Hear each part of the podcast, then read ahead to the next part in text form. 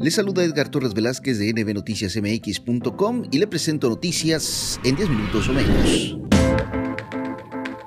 La villalvarense Stephanie Jiménez, portera profesional del Atlético San Luis, se sumó a la campaña permanente del Ayuntamiento de Villa de Álvarez para la eliminación de la violencia contra la mujer. En el despacho de la presidenta Tei Gutiérrez Andrade, la alcaldesa recibió a la guardameta del equipo potosino de la Liga MX Femenil, quien le compartió su interés por sumarse a las actividades en torno a la campaña para eliminar la violencia contra la mujer conocida como Movimiento N25.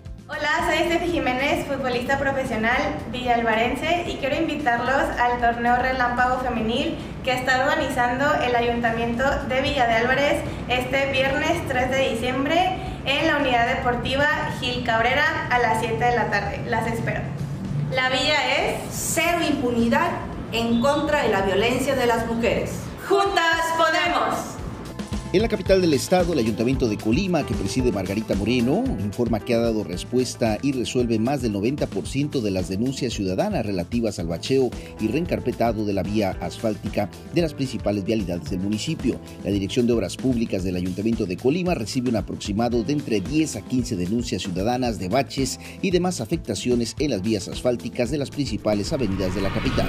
Información legislativa con Juan de Dios Torres de nbnoticiasmx.com. Este martes, la diputada local por Morena, Isamar Ramírez, aseguró que el presupuesto de egresos del Estado, aprobado en sesión ordinaria, es un avance para la recuperación financiera del Estado, pues está construido con responsabilidad, austeridad y genera bienestar para el pueblo, principalmente para quienes menos tienen, indicó que desde el pasado 18 de noviembre las y los legisladores recibieron todos los documentos que integran el paquete económico y que desde entonces estuvieron trabajando en su análisis. Destacó que se garanticen los programas sociales, se apoya a la Universidad de Colima con un mayor presupuesto que el año anterior y se garantiza el pago de salarios de las y los trabajadores del Estado. Informó para Noticias en 10 minutos o menos Juan de Dios Torres. En Manzanillo, la presidenta municipal Griselda Martínez informó que se pagarán los aguinaldos en la primera semana de diciembre. Esto lo atribuyó a un óptimo manejo financiero en el que afirma hay planeación, austeridad y disciplina.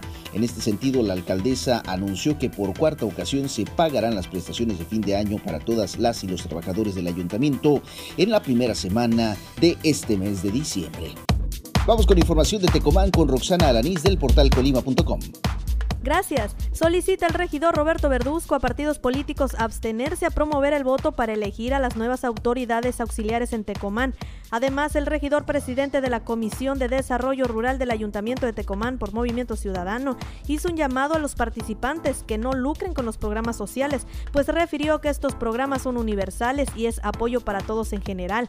Verduzco Espinosa señaló que como Movimiento Ciudadano están al margen en ese tema, por lo que dijo ser respetuoso y pide que no intervengan en el proceso, que sea un proceso democrático, un proceso limpio en el que los ciudadanos puedan elegir libremente a las autoridades dijo que desde su regiduría va a estar trabajando con quienes queden como comisarios o presidentes de juntas, sin importar el partido, todo sea en beneficio de la población y no de un partido político.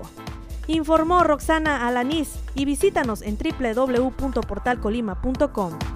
Este miércoles 30 de noviembre inició la entrega simbólica de uniformes escolares gratuitos para el ciclo escolar 2021-2022 a estudiantes de primaria y preescolar en los municipios de Coquimatlán y Armería.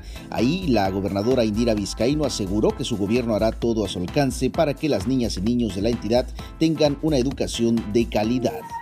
Y en materia de salud, la variante Omicron del COVID-19 llegará a México porque es prácticamente imposible detener su aparición en el país, como ha sucedido con todas las variantes que llegan con solo semanas de diferencia, por lo que la población debe estar preparada, así lo afirmó la secretaria de Salud del Gobierno del Estado en la rueda de prensa que ofrece cada semana a través de plataformas digitales. En ese sentido, la subdirectora de epidemiología, Diana Alcántar Carrasco, dijo que la Omicron es una nueva variante encontrada en Sudáfrica el 24 de noviembre, pero que por la movilidad y vías de comunicación se ha desprendido a otros países.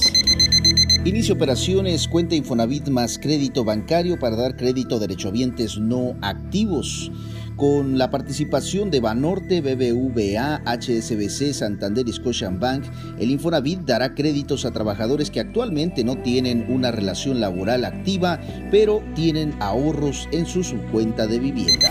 Hasta aquí la información, está usted informado en 10 minutos o menos. Le saluda Edgar Torres Velázquez, suscríbase a este podcast a través de Spotify, sígalo también a través de la pionera radio en línea y recuerde seguirnos a través de nuestras plataformas digitales. Pásela bien.